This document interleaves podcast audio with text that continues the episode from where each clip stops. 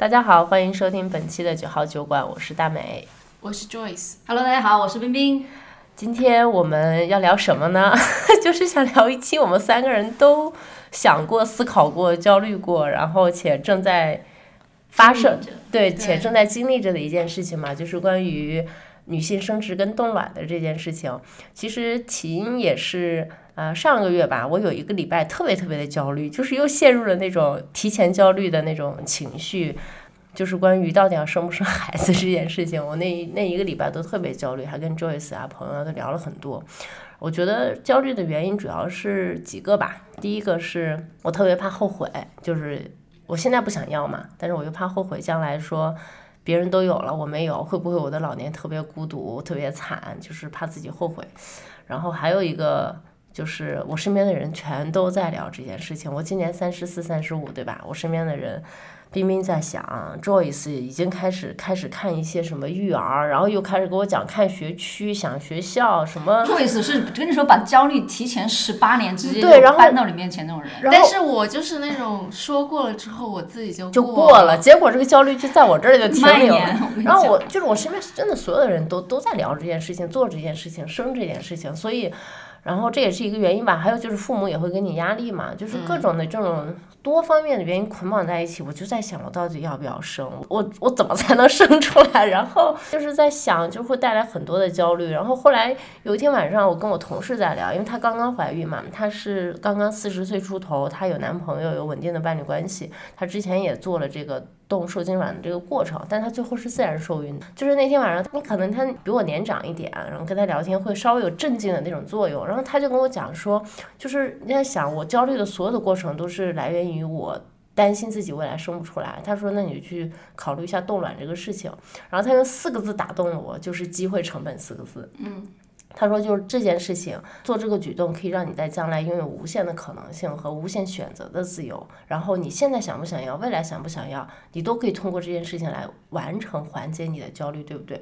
说完之后，我当时就一下子就被打动了，然后我就开始做各种的调研，开始做这个 research。现在开始迈出了第一步，就是去约那个那个那个医生，就是先去做一个咨询吧。嗯，我觉得，嗯、之前我们分享过一期是为什么不要孩子，我觉得这边我跟冰冰可以分享一下为什么我们打算要孩子。对，其实我们我觉得我们三个人应该都是可要可不要。Joyce 对对，就是没有那种特别强烈的说啊，我我要生个孩子，因为各方面的压力给到了，我就要选择生孩子。我们三个都不是这样的人，还是有自己生活的这种热情的，自己生活还是很开心的，没必要说一定要个孩子怎么样。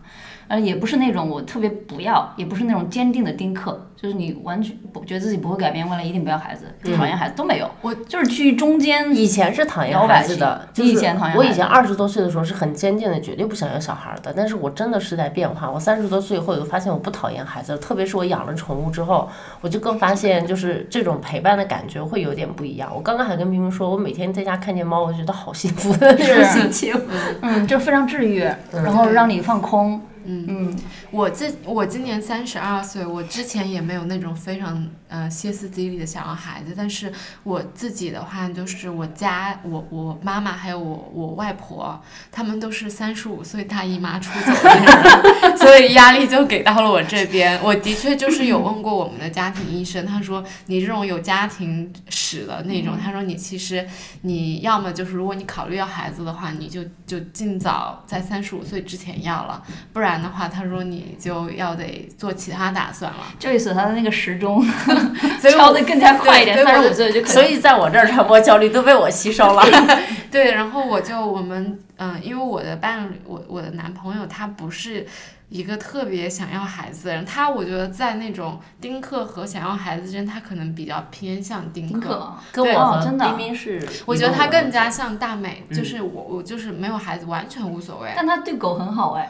就是你给他一个孩子，他也是会爱他，但是他哦自己没有那种很哎，想要我我的欲望觉得我是这种，但是我又怕我后悔。我觉得啊，对我刚刚要补充一个，还有一个原因就是你的身体在变老嘛。那我今年三十四，明年三十五嘛。我就能感觉到，就是我能感觉到我大姨妈可能比去年就是会更加的少一些。然后你就是会觉得啊，你你确实是有这个先天性的生理的劣势存在的。你变老了，你就是有一天就是生不出来了。然后你的年龄再往上走的时候，你你会去思考更多，你错过了就不能再拿回来的这个东西。而且女性会比男性有对，你看男生的话，像 Simon 他是完全没有这样讲，他就说没有孩子，他说你看我没有孩子，我们俩多有钱啊，就是钱都花在自己身上。但是我自己就跟他讲，我我当然我自己不是特别想 push 他，我跟他讲，我说因为在新西兰嘛，更多很多东西都很自由。我说第一，我说如果你不是很想要孩子的话，我可以去冻个卵。我说我现在就可以开始了，就是把这个事情提上议程。再不济，你真的不想要孩子，我哪一天想要孩子，我去排队排个精子呗，反正我自己也养得起孩子。你说的太对了，对吧？对，对，所以然后他就觉得说，OK，好像因为我们一养一只狗，觉得好像养狗我俩也是一个挺好的 team，就养个孩子也行。就我们就是会有这样子的想法，说 OK，我们可以想要可以要一个孩子了，嗯。对，我觉得男性，刚想想说的男性和女性，就是在身体身体结构上还是有很大不同的。因为女性要有两个，一个是卵子，一个是你还要怀孕生孩子。嗯。男男性就没有了，直接有精子就够了。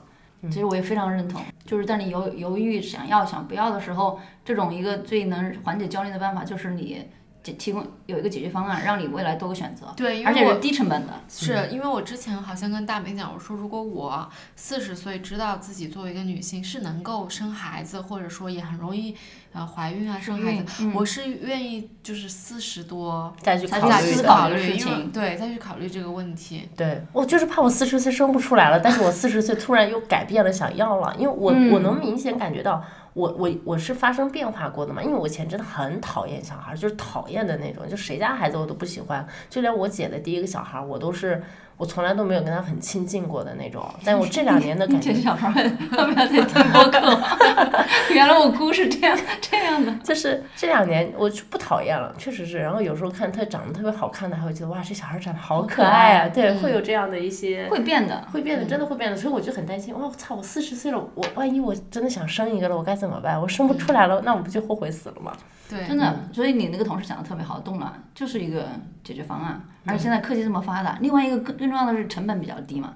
就以前过去人觉得要做一个试管婴儿花好多钱，这个可能也是不什么光彩的事情，就观念上也有变化，就是对嗯比较贵。对现在就很普遍了。我觉得在过去的话，很多时候要做试管婴儿，是可能是因为两个人的身体不大行，嗯所以你才会去做。但是我觉得现在，因为很多啊、女性的话会把自己的时间精力放在事业上，她很多会有这种晚婚晚育的这个选择。女性觉醒了，女性独立了。对，就是就是我我想做这个事情，也是因为我觉得它会让我未来拥有自由选择的空间吧。嗯然后确实在新西兰是一个非常常见且普普遍的事情，且成本没有很高，大概你做一次。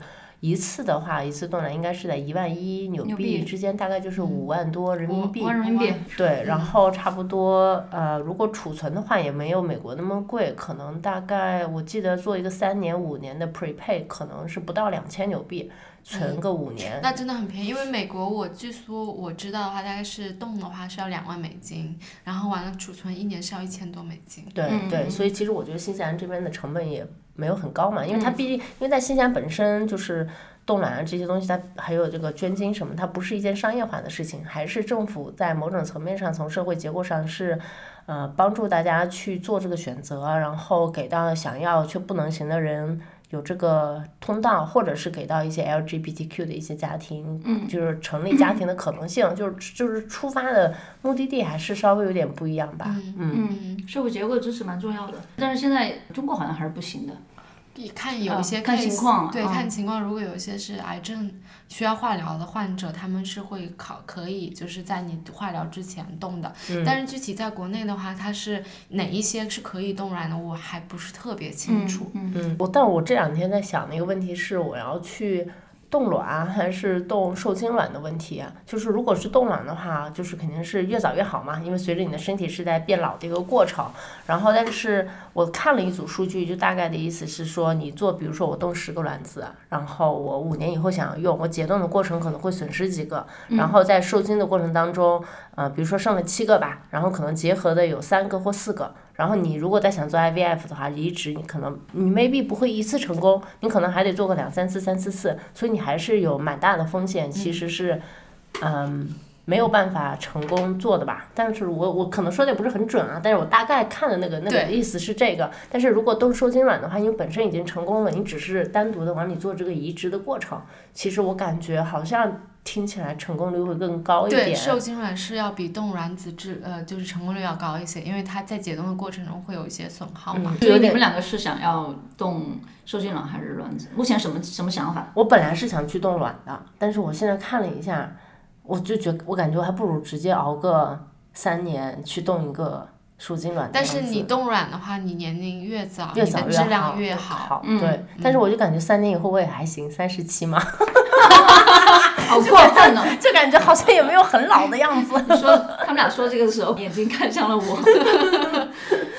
要冻卵还是？趁年轻早点做吧。我记得冰冰有个朋友最近就有冻了卵，其实我身边有太多朋友了，可以分享。我这个年年龄段已经可以分享一下这个过程是怎么样。对，就是其实身边蛮多朋友其实都是这几年通过 IVF 啊生孩子嘛。之前我不是我们播客还专门采访了我一对朋友，是那个时候她刚刚怀孕，就是讲通过试管婴儿嗯 IVF 的这个过程。然后我们也 也聊过，如果冻卵的话，它分几个步骤嘛，一个呢就是先要有促排。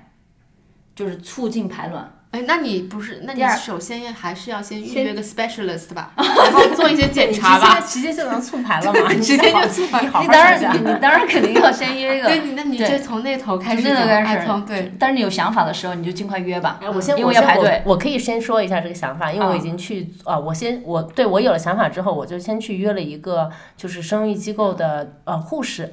然后我先约了一个免费的护士，他会给我打一个电话，嗯，然后这个护士就会跟我讲，就是你的目的是什么，你现在情况是什么，然后呃那个你的生理条件是什么年龄，他会问一些基础问题，然后告诉我一些基本的情况，然后他会告诉我说啊，如果你考虑好了，那你觉得你想过来，比如说你想排一个精子，或者你想过来冻你的卵，那我会给你先预约一个医生，然后他就给我又约了一个医生，但是。可能 实在是太紧张了，新鲜资源，这个这个医生就被约到两个月之后，然后在见到医生之前，我需要去做两个测试，一个是血检，血检，一个是 smear test，叫什么？宫颈测试，宫颈抹片。对，啊，一个是血检，一个是宫颈抹片。对，先把这两个测试做完，然后我就在五月底会去见到这个医生，他会看，好像好像是血检会看到我的什么卵。对，我之前做血检的时候，就是你会做全面的血液检查，在新西兰这边比较简单嘛，就是你去 lab test 抽抽两管血还是三管血，嗯，然后我之前检查出来我的血液中就有那个隐性的地中海贫血，嗯，这个问题是在于你到时候如果要配受精卵的时候，或者配精子的时候。那么你的另外一半不能也有地中海贫血，我是贝塔型的。如果两个人都有贝塔的话，就会产生一个阿尔法，就是负负得正，负负得正的这么一个地中海贫血。那他就一辈子就要靠输血，就是一些基因问题他要帮你筛选掉。说白了就是这个，先检查一些 general 的一些基因问题。然后宫颈的问题肯定也要去查的嘛。嗯，后面我也算是优生优育的一项检查。对，后面我就不知道了。我现在目前只进行到了这一步。好，就随着你的这一步哈。所以说你要有想法的话，你就先约个约个咨询，然后就就咨询也不要花钱嘛，做血检对你而言也挺好的。所以这一步完全是没有什么问题。然后到后面的过程就是。可能嗯是需要有一个心理医生的咨询，就是可能一些伦理的方面的一些问题。如果你说伴侣稳定的伴侣关系，你们两个人都要参加，为什么要这样选？你们是否有足够的社会支持能够要这个孩子？他看你的。哇，那如果你还有一个对，如果你还有一个捐精者的话，有些情况下是你要孩子嘛，要捐精者，这捐精者必须要一起参加这个心理咨询。哦，那你这个是针对异性恋家庭还是 LGBTQ 的这种家庭？我都有哎。哦，所以异性恋也要做心理咨询。就是要看你们想要孩子的前提是什么，需要有个心理咨询的心理咨询是免费的吗？好像听说不要付钱。然后做完这个心理支持，支持之后就开始医生见你进入流程嘛。它有三个步骤，其实就是促排、促进排卵。就打针，打促排针，打促排针，嗯，然后呢，促进排卵之后，你接着就取卵，这是第二个过程。第三个过程，如果你是要做受精卵的话，就还还有一个受精卵受精卵结合的这么一个过程。如果你最后还要自己生的话，还有一个移植的过程。对，我听说是这样的，就是你每女生每个月嘛，你都会只有一个卵子，然后脱落，然后你就来大姨妈。然后其实，在你的呃子宫里面就有很多卵泡，对然后有很多不成熟，它打促排针就是说让。你所有的卵泡本来都已经会 fail 的，然后它都成熟，这样子呢，你本来本来只有一颗成熟的卵子，它这样子可以帮你弄十多颗。就是这个问题，我在那个呃免费的 call 里面问过那个护士，就是是不是透支了我未来的卵子来做冻卵这件事情。他说的跟 Joyce 是是是一样的，就是你每次大姨妈的周期会产生很多的卵泡，是但你只有一颗出来嘛，那它其实是在你这一期的所有的卵泡当中，通过这种药物去像催熟一样让它成熟，然后把它取出来。是的，它不会影响你。对对对，它不会透透支你未来的所谓的那些卵子。但是我还挺震惊的是，促排针要自己打。促排你可以去找 nurse 打，或者去找，但你花钱，但是很贵嘛这边。嗯，对它，因为它是要定点、呃定时、定时，打就。跟之前我们家猫得结膜炎嘛，涂那个药膏，我有点恐怖。然后我就问那个医生，我说我能来打吗？他说你能啊，每次五十刀，你看你要不要来？一天涂三次，一天一百五，你来吗？你打促排针很不方便的，就是他打的时间都是晚上，正好，比如说有的护士告诉你七点钟，晚上七点，有的是晚上八点，有的晚上九点你一定要准时准点打。你那个时候谁给你打？啊，而且他就想打那个糖尿病的，你知道有看到糖尿病打那个小针，往肚子上一挤一压就完事儿了。疼吗？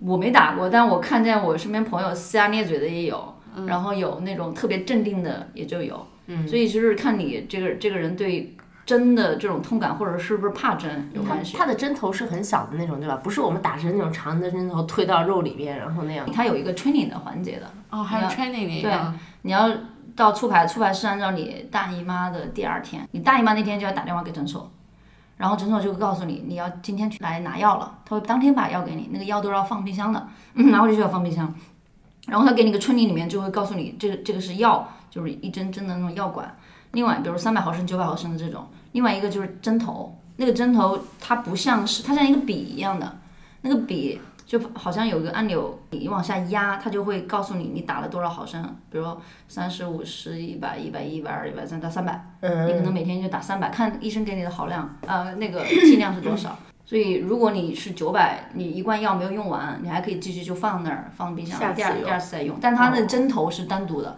针头是取下来，它还会给你一个那种医药的垃圾箱，所以你用完的东西就直接塞到垃圾箱里面去，然后再带回去还给医院，它是医疗废物。那打促排针的话，会对自己的身体有什么副作用吗？因为它毕竟是激素嘛。会肿吗？比如说会，嗯，他们说是有副作用的。促排针的目的是让你短时间内的荷尔蒙放在一个非常高的水平，是让你在短时间内有非常多的卵子能够成熟，就像你这卵巢然后长葡萄一样。你想想，就是要在短的十几来天内要挂满十几二十个葡萄，嗯，这种激素水平是非常高的，那它就会影响你的情绪了，容易发情绪化情绪化。会嗯会变胖吗？不太会变胖，你十几天不会变胖，但是你会觉得有点可能会有点肿吧。他们说，就是取完卵之后，你整个人能够瘦个一公斤就，哦，就是因为卵子的重量是吗？我不知道，可能水肿之类的。对，可能是就是荷尔蒙消散了。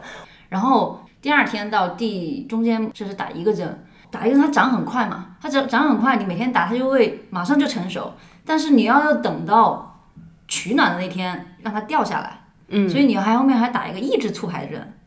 哦，所以你要有一段时间是打两针的针，一边打它促排，一边打它抑制促排，就是不让它快的掉下快，来。就是大的不再变大，然后小的继续长。哦，然后中间的时候你要去趟医院，那医生帮你看看哦，你现在有多少个，再定一下你具体哪天取。嗯那取的那一天前一天你还要打一个针，就是让它掉下下来的针。嗯，那一次大概就就比如说我们这个年龄段的，就你身边不都是大概我们这个年龄段的人吗？大概平均能取多少个出来？这真的是看人每个人的情况不一样。取卵之前，你做血检的时候，他应该会还会告诉你一个 AMH 值。哦，我这个这个值大家都知道，就是看你的激素的一个水平。这个值它会有个区间，如果你在这个区间内，就意味着你还 OK，你能够取出来。那我身边的朋友有高于这个水平的，取了十几、二十个；有中间的，大概取五六个、七八个的也有；然后稍微低一点的，一个都没有，取这么少啊很少的。同样年龄，哦，所以真的很可怕的。而且你知道吗？这是第一步，这是第一步结束之后，还要看卵子的质量，就是你取出来，就是卵泡，你有很多卵泡，比如说二十个卵泡，但最终取出来卵子可能只有十个，嗯，然后取完了之后还要变成受精卵，然后看它发育，单细胞变成双细胞，这可能又只有五个，然后你还做基因检测。没有什么基因的问题，可能就只有两三个，两三个还要放进去移植，嗯，真的就快没了，好吓人！天哪，他们很不容易的能。理解为什么有一些女生她就是每一年都去动一些，哦，是吗？就是她可能就是因为好它不多，够。它不够嘛，嗯嗯，成功率不高嘛。对，因为一旦你存的，就比如说你动完受精卵之后，你移植之后全部失败了，用完了，你还要再重新付一次费，重新再去经历这个取卵的过程，就是完全另外一次呃嗯开销了，对对，所以这个我觉得还是一个蛮耗时，耗时和耗精力。钱，然还有耗情情绪绪，这嗯是最耗情绪的。情绪是很对，因为我最最近就是去做美甲的那个小姐姐嘛，是一个韩国小，她从三十九岁开始做那个试管婴儿，然后到现在四十岁，她说她试了两次，她就说最难的就是感觉很崩溃，情绪上的崩溃。其实我是不会，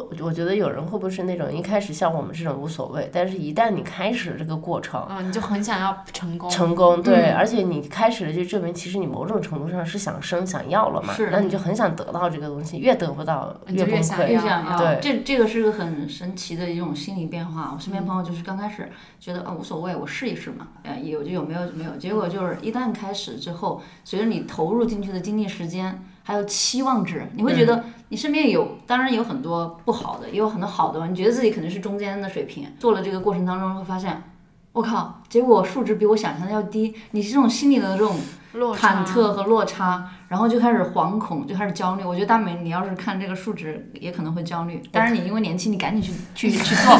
我现在你刚刚聊到这儿，我突然想明白，刚才我有一个误区，我是觉得，那我比如说我三十四岁，我呃十个，然后最后选完了之后，什么解冻之后成功率只有三个，但其实可能三年以后我取出来的可能也就只有八个，可能成功率只有百分之二，其实可能算来算去是差不多的。对，就是我只是刚才你你讲完之后，我就在想就，看你什么情况嘛。如果你是有稳定的伴侣关系，你肯定肯定是现在立马就去动受精卵是最好的。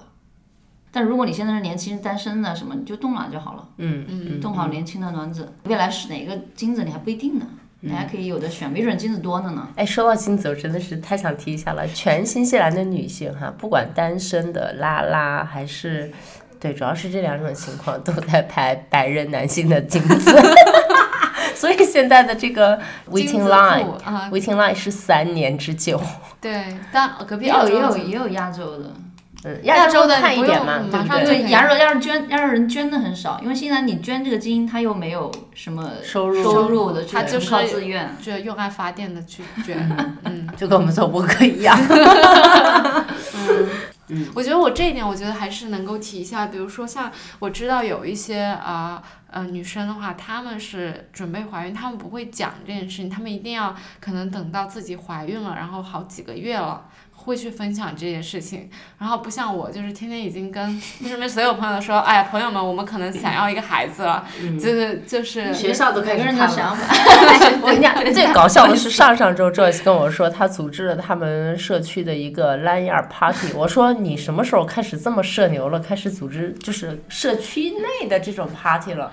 然后你自己说吧。啊，我说，我说我，我说如果我以后有孩子，因为他们新西兰小学学校都有个家长就是 parent committee 嘛，我说我是一定要成为 committee member 的，我说我先提前锻锻炼一下自己的社呃社交能力。我觉得 Joyce 他卷了，我跟你说。Joyce 这个想法有了之后，他是网状的，就是刚开始，比如说要看要看怎么样取暖生孩子，他这一趴资料就开始查了。想要生孩子的时候要找助 midwife 还是找专家，专家，已经开始查，然后开始想孩子是去公校还是私校，这一趴又开始查了，给了我也都很多很有用的信息。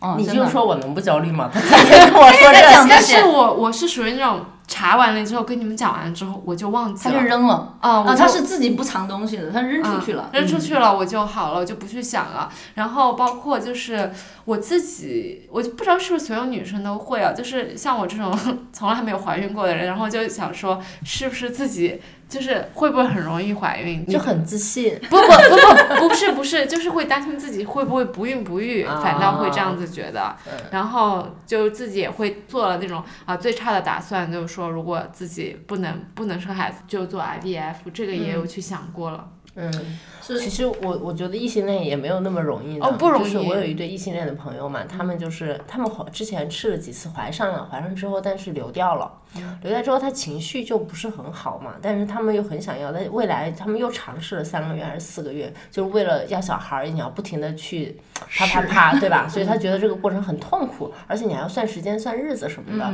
他觉得特别特别的痛苦。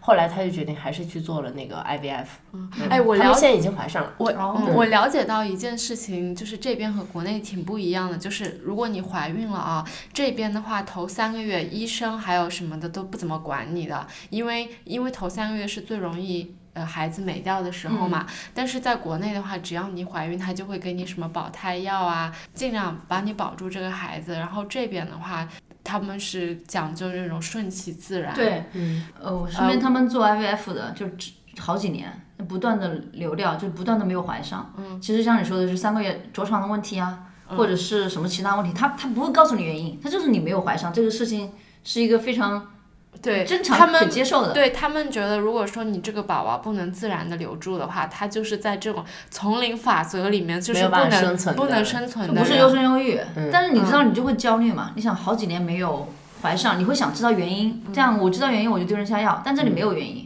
所以很多都是后来像我这个朋友做了六年的，刚刚怀上的，他是一个就是肤肤脉过敏，叫 gluten free，就肤脉过敏的这种体质，也是怀孕过程当中产生的。他是就自己在这次的取卵之前，之前就自己调整了自己的一些药品，就他自己挑的。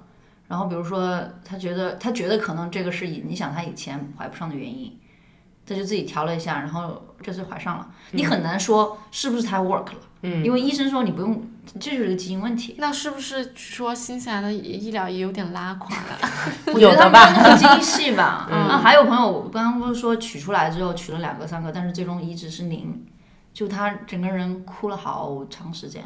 所以我现在特别能理解为什么做这个试管婴儿可能是非常需要心理医生的支持的。嗯，后来就是他自己去查一些资料，他去看了很多营养学的东西，就他自己说，我自己成了半个营养学专家了。比如说蛋白质怎么搭配，蔬菜怎么搭配，水果怎么搭配，你在每个不同的阶段该怎么吃，一就他全都搞出来了。但是他现在正好也在这个过程当中准备要第二次取卵嘛，嗯，所以就也不知道结果怎么样，但是就调整了很长一段时间，还有泡脚，这样说来，其实取卵之前，如果你要直接动受精卵，或者就是做取卵这个动作，其实你就已经要开始做一些备孕的准备了，对对不对？你要把身体做到一个 ready 的状态，哦，这点我才可以能取出来分享一下你说吧。这点我跟呃，就是我们的一个朋友，其实我现在比较佛系啊，因为我们虽然我我一直说我们想要一个孩子，但是我们没有任何实际行动啊，只是就是我觉得这种对我来说是一个 mentally prepared 的这个过程，然后涉及到一些保健品，你需要吃一下，像如果说你需要做 IVF 的话，你可能需要吃一些呃辅酶 Q 十啊，嗯，还有一些呃维生素 D 三啊，嗯，它是第三是能够帮助你着床，然后呃辅酶 Q 十的话是提高卵子的质量，嗯，但是。就是说，如果你怀孕了，辅酶 Q 十就不要吃了对。再还有其他的一些叶酸啊，叶酸是综合提前综合就要吃的，对综合维生素。我自己的话，嗯、像我们的佳一啊，我他就只跟我说，你直接就吃个那个综合维生素艾乐维就行了。嗯，然后在这个过程中，我又做了好多 research，原来就是像那个澳洲版的艾乐维，它其实用的是人工叶酸，所以它比较便宜。然后有一些。说很多亚洲的女性她是不能代谢人工叶酸的，你就要吃那种活性的叶酸，就比较复杂。怎么判断自己人工叶酸代谢不正常？你就看你自己吃的时候，你大姨妈正不正常吧？嗯这个好像是我查到的一个可以弄的标准。一般他们会推荐你提前三个月到六个月吃，然后我发现就是可能国内的备孕他们会强调男性也会要吃一些综合维生素，但是我的家医并没有就是让我的另一半吃那种，可现在没有到那一步，因为对我们的男生肯定也是。我记得之前对要要调戒油、对戒酒、运嗯动，要做运动对我我们现在朋友们，我们现在只是说我们口头上口头上就是我们他在 paper research 写的。呃，我们我们在我们只是在了解多一点信息，我们自己就还没有 ready 说要孩子这种状态，只是说看一看资料而已。我回过来讲取暖这个事情，就是取暖这个过程真的就是，还因为我旁观了一下取暖过程，我真的是当时感觉两个吧，一个就是现代医学科技的发展是真的是让你觉得叹为观止，嗯，第二个呢就是觉得女孩子真的是就是做取暖这个真的是不容易。你知道取暖那根针有多长吗？这么长，这个长是怎么？我我应该怎么形容？它就两个 MacBook 的长啊度，，就是就你你的手臂手臂这么长好了，OK 哇哦，这根针要伸到你的卵巢里面去 Oh 就把它吸出来。嗯，当时我朋友是麻醉的嘛，全全麻对吧？麻是吗？半麻，半麻半麻是什么意思？半麻就是你下半身可能没有知觉，但是你的脑子是有脑意识的子是有意识的，但是这个就很可爱。我跟你那讲，我看得到所有的朋友针吗？他们很有意思。我所有朋友做半麻的时候，你会进入一个半麻的迷糊状态，就是你的行为已经不是正常。有的人是一麻醉然后开始说英文，然后不知道在说什么，帮我冒英文单词；还有的就是那种社恐的，变成社牛，然后就开始跟你跟那几个护士打招呼，这打招呼。然后我这个朋友他就是，哎，有针吗？有针吗？取了吗？取了吗？就是一直在问有没有针，有没有针。他其实那个那个手术我感觉看起来还是很简单的，毕竟他们天天做像不是说五分钟还是十分钟就十五分钟到？二十分钟，看你的多少啊，嘛那还挺快。对，然后他给你打麻醉药，我的朋友他打麻醉药的时候是只打了一部分，就是看你体重，像大美这样子，估计先给你打一半，嗯，你觉得痛了才会给你打，你知道吗？啊！就是，就是，哎呦我的天哪！当然你也可以要全麻，我以为是全麻。全麻就多花点钱。我澳洲两个同事都做了嘛，女生有一个是有伴侣的，另外一个是单身嘛之前，然后她就是做全麻，她说她出来之后就感觉自己那五分钟消失了，就好像什么都没有发生过一样。做全麻就是我做麻醉有时候醒不过来，我上次麻醉做那个小手术，本来两个小时醒，我花了六个小时才醒，就是你人可能啊你就会有个风险，做全麻就是会有风险。那你这个你你休息一个一小时两小时，你就可以走了。哦，所以麻醉的剂量也是半麻、全麻都可以。对嗯，完了，他那个扔进去，足吸一个出来，然后同时这边呢就有一个试管，然后这个管子就就被送到了旁边的这个专业人士去检测有没有。他那个手术室旁边还连着一个冷冻室，就是会有一个冷冻的有个专业人士。专业人士在那边。那个吸的时候，一个针在你的卵巢里面一直戳来戳去的，你就会大量的血出来，所以吸出来的画面真的是，我当时觉得，我靠，真的是太伟大了。据说特别疼，做完之后，对不对？因为我同事两个人嘛，他们一个比较年轻，三十，一个接近四十嘛，那两个人就年轻的那个恢复的非常快。然后嗯年长那个，我记得他好像是有难受个两三天，他有跟我讲，他说真的很疼，真的很疼。他说下面这样腹胀，所以要喝大量的那个电解质水、运动饮料，上很多很多趟厕所，然后就回家躺着。那能喝水吗？一定要喝电解质水吗？一定要喝电解质水，因为它减少腹水。哎呀，听到这个过程还是觉 得好可怕呀！但是我觉得但你是麻醉的，对，我觉得你是观观看是的不一样，你是麻醉，你必须要有一个人陪同。听听第三方视角也挺好的。因为因为我那我因为当事人基本上描述的都很轻松，因为他们全麻了，什么都不知道，起来就结束了。对，嗯，然后他就是最后两天恢复时间而嗯已。但是这个旁观者 描述的角度真的是。是是觉得这个手术还挺恐怖的。对，不过听完之后比较全面的有一个 picture，大概是一个什么样子的过程。是那整个过程的话，如果说到冻卵为止的话，是大概需要多久时间？就是从你开始打出排如果如果你取出来只是冻直接冻卵的话，你就冻上了。对，我就结束了。就就就是你就结束了那从促排到冻卵大概这样取大概出来一个半个月吧，就是半个月对啊，包括打针吗？对啊，因为你要大姨妈来的时候，嗯，然后开始打针，你到大姨妈中间第十几天的时候你就取了，哦，OK，没打多少天针，那差不多，我觉得可能加上你之前要去看医生，估计一个多月要的哦，嗯，如果是冻卵的话，你这个时间成本也还是 OK 的，嗯，一个月左右对，嗯，这就这就冻上了，你就 OK 了。那冻完之后，我们还是挺感，就是那冻冻完之后呢？我觉得动完之后，你感觉人会比较轻松嘛。心理状态也不想这个事情。如果你要大美要动受精卵，我看我身边朋友就是，嗯、当然你首先要找好找好一个精子嘛，就是等呗，等医生告诉你，嗯，它有一种就是你卵子取出来，如果你要做受精卵，好像有个叫什么动 fresh fresh transfer。啊，那如果你要是怀孕生孩子的话，嗯，它有个 fresh transfer 就直接新鲜的，不哦。不是新鲜的，就是 就是没动过的，嗯。只要形成了受精卵，因为它，嗯、取了卵子之后，还有精子要放到里面去培育嘛，观察五六天，变成一个成熟的可分裂细胞之后，它就可以移植了。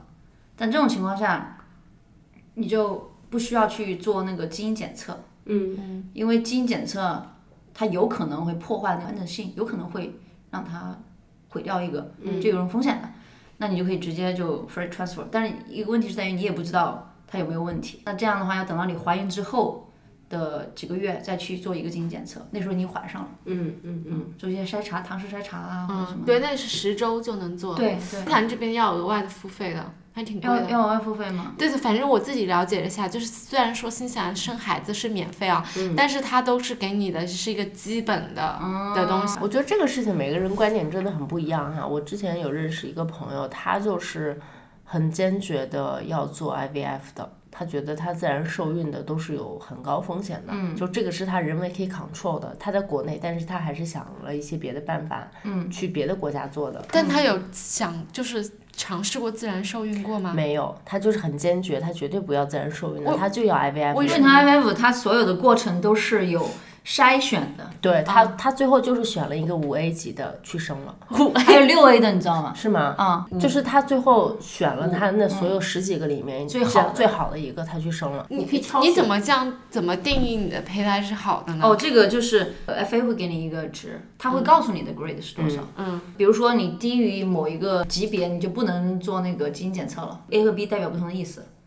所以有可能是、嗯五 AB 和五 BA 是两个不同的意思。那六 A 的宝宝就是要比五 A 的宝宝要聪明一些吗你不能这么说，但是它可能是分裂的更好一点。？OK，他确实是有一个这种呃评分的啊、嗯然后我认识的那个人，他就是觉得他他只能生，他只想生最好的，嗯。他绝对不要那自然受孕，他觉得那个风险太高了。但是这个这个东西每个人的想法是不一样的，有些人觉得自然受孕我自然获得的一切顺其自然，嗯。可能是最好的。那我毕竟还有这个产检的过程来控制这个这个宝宝的只要是健康质量就行对。对对对对对，但是就是每个人观念真的不这就一样。跟上升到个人的价值观了，东西。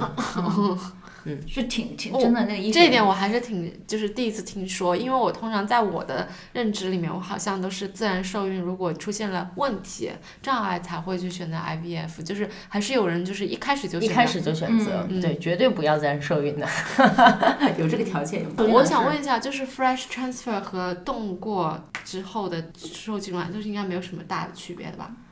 好像护士说没什么区别，就是我身边朋友说也是没什么区别，但是他们都会选择 fresh transfer，原因是要解冻，解冻的过程就可能有一点的，也可能损耗。那 fresh transfer 它的成功率高吗？医生说没什么差别，嗯，嗯，但是可能这都是自己心里对，但你可能心理上就会觉得，哎，它是 fresh 的，直接对 transfer 进来。对，对还有很神奇的是，让我那个有个朋友每次取四五个卵子，最终结合成受精卵是两三个，嗯，基因检测就筛掉了。筛掉了，就剩一个。为什么还剩一个呢？因为它剩的两三个基因检测是不行，是 no，但这个呢是检测不出来，就说你那个取的细胞没取到某个细胞，那就剩一个，你做不做？那就做了，做了剩下来也不健健康康、开开开心心，大胖小子。所以这个真的是很难讲。哎呀，天呐，真的作为女人太不容易了对。啊，我觉得生育真的是对女生来说，我觉得是非常就是大的一件事情，而且很就很不容易。对，但我觉得现在好的一个方面就是你不再依靠，一定要依靠某一个第三方伴侣或者是社会，你才能生孩子。对，我就想说，有一些女生她可能是很想要孩子，但他对另外一半的需求不是特别高，我就觉得完全可以，就是通过是呃等一个捐精的人给你一个精子，对不对？嗯自己养孩子也挺好。我也是在认识就是 Ruby 他们之后嘛，我我才知道有人是天生强烈，还有小毛他们就是天生强烈自主的，就是我一定要生孩子的。嗯，就是有些人就觉得好像生来的使命和人生的过程必须要经历这个这个历程。对，有些人就是会对有这样子的。对，然后我因为我不是这样的人，所以我一开始是不是很能理解，就是为什么会有人想生孩子，但就是对于他们来讲，这就是要去体验的一个过程。那你说你要是有伴侣还好，你没有伴侣，你这个你想要实现的这个体验怎么就就？不做了嘛。所以我就觉得 F A 真的是一个很好的存在。对，给了很多人一个选择和机会，你可以选不做呀，对不对？对，嗯，你可以先冻在那里。但是回到说这个过程，我们都比如说想怕后悔啊，什么想要成立一个家庭啊，想要更多陪伴呀、那比如说 Joyce，你要是真的最后跟 Simon 试完就怀不上了，然后 I I V F 也尝试过了，你还会执念于说想要个孩子吗？还是说去领养啊之类的？就我我这点我也跟我 Simon 讨论过，我们应该不会领养孩子。现在的想法还是不想领养，因为领养的话，其实你可以随时就是去考虑这个问题。但是我们就会觉得说，如果自己没有自己的孩子，我俩就把钱都给自己己花自己身上也挺好的。嗯但是我觉得可能在某个时间点，你也可能会改变这个想法，是就是还是会想领养。因为昨天我们 Simon 的妹妹嘛，就讲到他们在澳洲有个姑姑的朋友，反正很有钱的，年纪挺大了，都六七十岁了，突然间决定要领养一个孩子了。然后我们就说：天呐，这个孩子应该是。超级幸运，因为听说是在东南亚的某个国家领养的，就他说就这样子被改变了命运。男的比较有钱嘛，但之后他去世了，就所有的钱就都给了孩子。但是这种是不是也具备这种这种白人的这种自我救赎的这种符合这种他可能就是到了某个时间点，很难讲他是想要一幸运还是个，不幸运。就想要一个孩子了。所以我觉得对我，我也是很担心我未来会出现嗯这样的一些想法。，但是我觉得领养孩子，因为你毕竟你你在任何时间点你都可以去选这个选项嘛，嗯那不像生育这件事情，你可能错过了就是错过了。嗯，嗯，是，而且如果你动了卵子，后面不想要了，你可以捐给别人。捐掉，对对对。对，我自己这两年的变化是我没有那么强烈的这种血缘的执着，嗯就我感觉如果我动了卵子我不要了捐出去，我也能接受。嗯，然后就你让我比如说跟一个没有血缘关系的人。我我感觉哈，这只能说感觉哈，我感觉我也能养。对，就像就像宠物一样嘛，它跟你没有血对，就缘关系，就比如说我的伴侣有孩子，这孩子不是我的，我感觉我也能养，就是我没有那种强烈的血缘的执着。但这话让让我爸妈听见了会打死我。所以你更更加强调是情感的连接。嗯对对对，嗯，我也是。所以这点上我我觉得我们还挺像的。嗯，所以这件事情对我们而言可做可不做，然后机会成本又在那里的话，那还不如就先把它做了。试试呗。对就现在目前是这样一个状态。当然，我们今天这一期节目哈，呃仅代表我们三个立场，不代表本台观点，不代表本台立场。对，关于冻卵的事情，请咨询当地法律，我们也不懂。对对对对对，只是给大家提供一个另外一个视角来怎么去看待这件事情。如果你有这样的考虑或者想法吧，还是多去做做自己的 research，做做自己的对，研然后我。觉得还是要尽早一些。嗯，就是我听了，我做了所有的 research，大家都说，如果你有想要孩子这个想法，然后你自己暂时不具备这样的条件，可以先早一点把卵子冻起来，因为真的是年年纪轻一点的时候，你的卵子质量就是会好一些。嗯但是你年轻的时候真的不会想要去花钱还要花时间，对，因为首先你没有钱，另外你的想法跟心心思在那个时候就没有办法像现在这样，可能也没有那种生理上的危机感吧。嗯，对我自己 是觉得三十二岁、三十三岁之后，我觉得就是会有这样子。我就是今年被你们逼的。真的，你看到的那个曲线，你会知道，在三十八岁的时候，AMH 值就直线下降。他们不是说高龄产妇是在国内算三十五岁以上算高龄产妇，但这边都是四十岁，所以医生告诉你，嗯，没关系，不用担心。我这边很多人都是四十岁孩啊，子。对这一点我觉得也是很神奇，因为在国内就是三十五岁真的就是很高龄，但这边三十八岁生孩子的女性对特别的多。对，四十岁生孩子也很多，但是实际上你会感觉到，就是精力值还有取暖的质量都在变化。如果你取多次的话，嗯嗯，好，那差不多了。那我们今天的这期节目就到这里了。对我们今天的这期节目就到这里啦。如果有有小伙伴有问题的话，欢迎在留言区给我们留言。对嗯我们或者我们哪儿。哪儿说的不对了，也欢迎指正。好啦，那就这样喽，拜拜。拜拜拜